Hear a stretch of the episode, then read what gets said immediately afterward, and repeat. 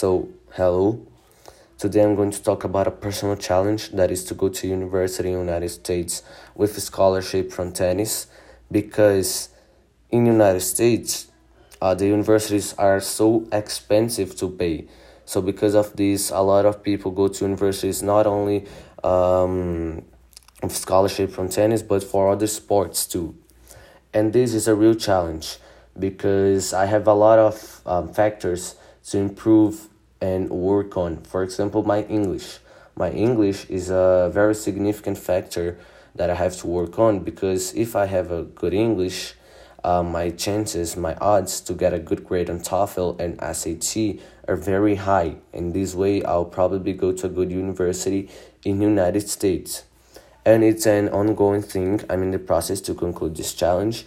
And of course, that the process is going to be dramatic, it's already been because it's very hard to go to university in the United States. But I think when I finish this process, um, it's going to be memorable because I'm pushing myself every day to work hard and hard to get better on what I'm doing. So, uh, of course, to push myself every day to get better on what I'm doing, um, I have to to have some factors to motivate myself. And these factors that motivate myself are the the part that sports in the United States are as important as the academic part.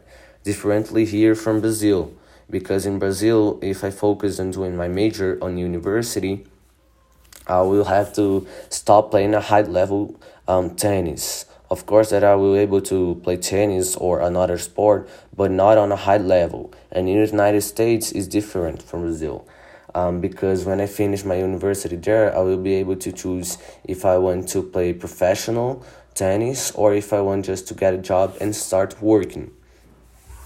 And another factor that motivated me to go there is that I always um, wanted to live in the United States since I was a kid because of a lot of factors. For example, the quality of life, um, the security, and a lot of um, other factors.